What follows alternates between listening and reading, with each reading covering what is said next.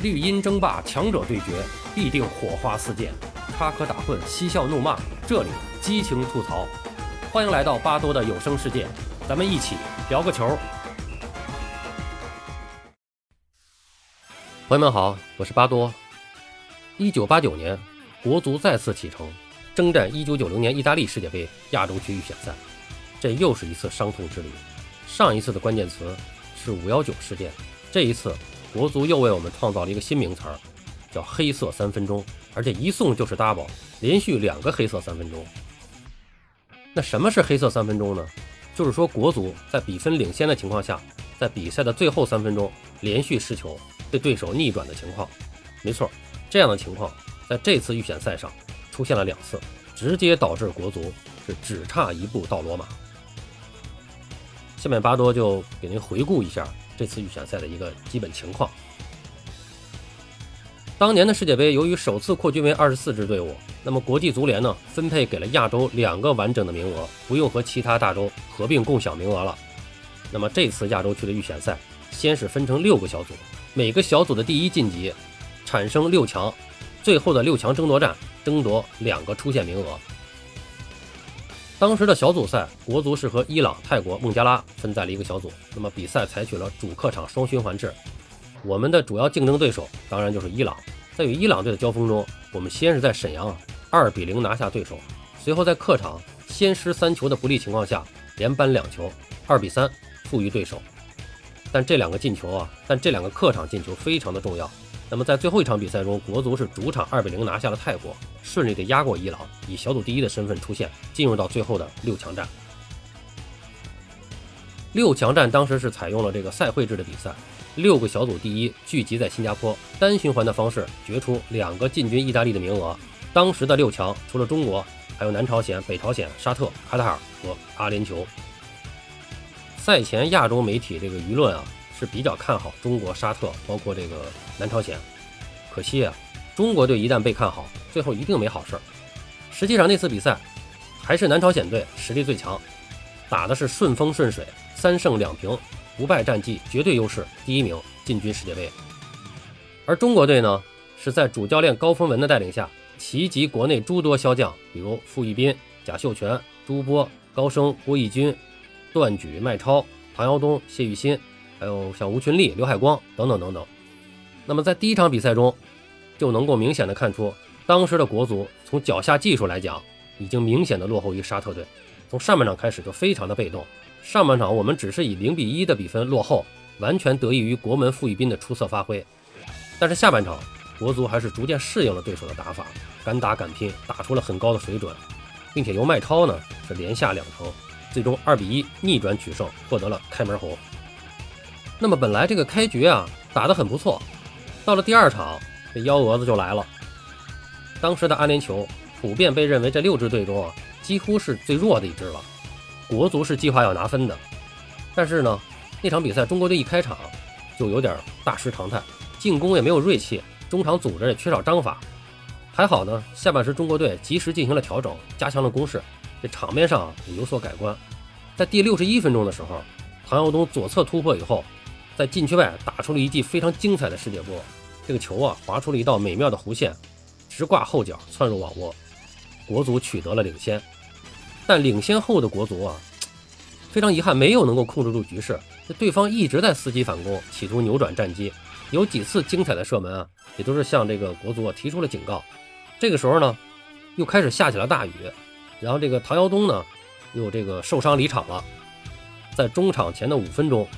高峰文做出了一次换人，可以说这是他后悔终生的一次换人。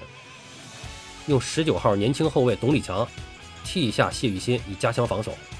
那实际上这个时候换一个年轻中卫上来也没什么毛病。中场前还有五分钟，换一个后卫上来加强一下中路的防守，这个没什么毛病。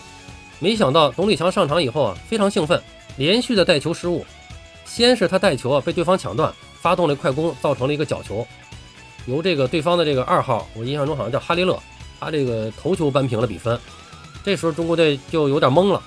那随后呢，又是董礼强带球失误被断以后，就对方就形成了一个单刀，由十号阿德南打入了反超的一球。赛后，黑色三分钟”一词就首次出现了各大媒体上。在随后的比赛呢，国足是这个零比一负于南朝鲜。应该说这支队伍，实力啊，确实是远远超出中国队。那么这场失利呢，也是在咱们自己的这个预料之中。当时是由金柱成打入一球。呃，要说起来呢，这恐韩症啊，基本上算是从这个时候正式开始的。再下来一轮，国足是对战北朝鲜啊。我们的阵容上呢，稍微做了一下调整，就是守门员张惠康替下了傅玉斌。呃，应该说张惠康出场以后表现非常好，不负众望。在一次面对朝鲜前锋勇敢的扑球的时候，都被撞得晕了过去，但是还是保住了球门。此后呢，又扑住了对方一记单刀。最后十分钟，在比赛的最后十分钟，高峰文换上小将谢玉新，这次换人产生了奇效。第八十三分钟，谢玉新打入了决定胜负的一球，国足一比零战胜北朝鲜。那比赛就到了最后一轮，国足将面对卡塔尔队。那么在比赛前，我们面临的形势就是，只要我们战胜卡塔尔，同时阿联酋不胜，我们就能力压阿联酋出线。但是非常的遗憾，又是在一场泥泞的水战中，直到下半场后半段，马林为中国队打入了领先的一球，比赛离结束也就还有个十多分钟的这么一个状态。那么国足已经是一只脚踏上了意大利世界杯。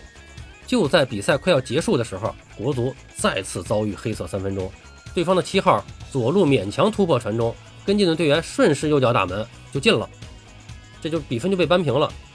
那么这个失球之后呢，卡塔尔队呢继续进攻，左边锋呢又送出了一个传中，中锋是抢前一步再次打门攻入一球，中国队一比二负于卡塔尔，最终是饮恨失城。那么赛后国内外媒体分析。就是六强中最弱的阿联酋能够爆冷出现，就是因为战胜了中国。他们是一胜四平的成绩最终出现的，只胜了一场，就是胜中国这场。而且那时是两分制，胜一场两分，平一场一分。那么赛后回看这比赛的情况，两个黑色三分钟，我们但凡能避开一个，也就出现了。如果保住对阿联酋的一比零，我们最后的排名就和阿联酋对调。那么如果最后卡塔尔那个一比零能保住，我们也是六分，和阿联酋平分。那么根据规则，积分相同，依次看净胜球、进球数，再比较胜负关系，这是当时的这个规则啊。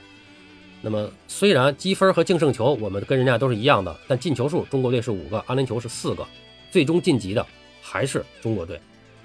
那么还有就是，如果我们这两场都打平了，就是说你这个比分被人家扳平了，不要慌，把最后两两分钟守住，打一个平局。如果这两场都能打平了，我们也能出线。所以说那次也真的是。只差一步到罗马。最后再说两句，当时的年轻后卫董礼强是辽宁队的主力球员，身体素质非常棒，身材高大，球风呢也是比较彪悍。但就是在这个比赛中啊，有时候这个防守动作啊比较大，技术呢也比较粗糙。当时为什么一上场就连续带球？这个至今我也没想明白。比赛快结束了，比分领先，换一个中后卫上场，其实任务很简单，你就往出破坏就行了。他为什么一上来就带球，还连续的带球？我至今也是没有弄懂啊这个情况。呃，客观的说呢，在国内的比赛中啊，董礼强还真是一个绝对的实力派。辽宁队最强的这个十连冠时期，正是董礼强打主力的这个时期。那么那次比赛过了大概两三年以后吧，有一次他接受这个电视采访，呃，这肯定要谈到这个两个黑色三分钟嘛。就最后的时候呢，他曾经说过这么一句话。就说说我不行，咱们赛场上见。哎，这说的也是相当的自信和霸气了。没错，赛场上见。今天咱们就先说到这儿，大家记住这个话头。四年后的国足冲击世界杯故事，还有董礼强的事儿。巴多聊个球，我们下期再见。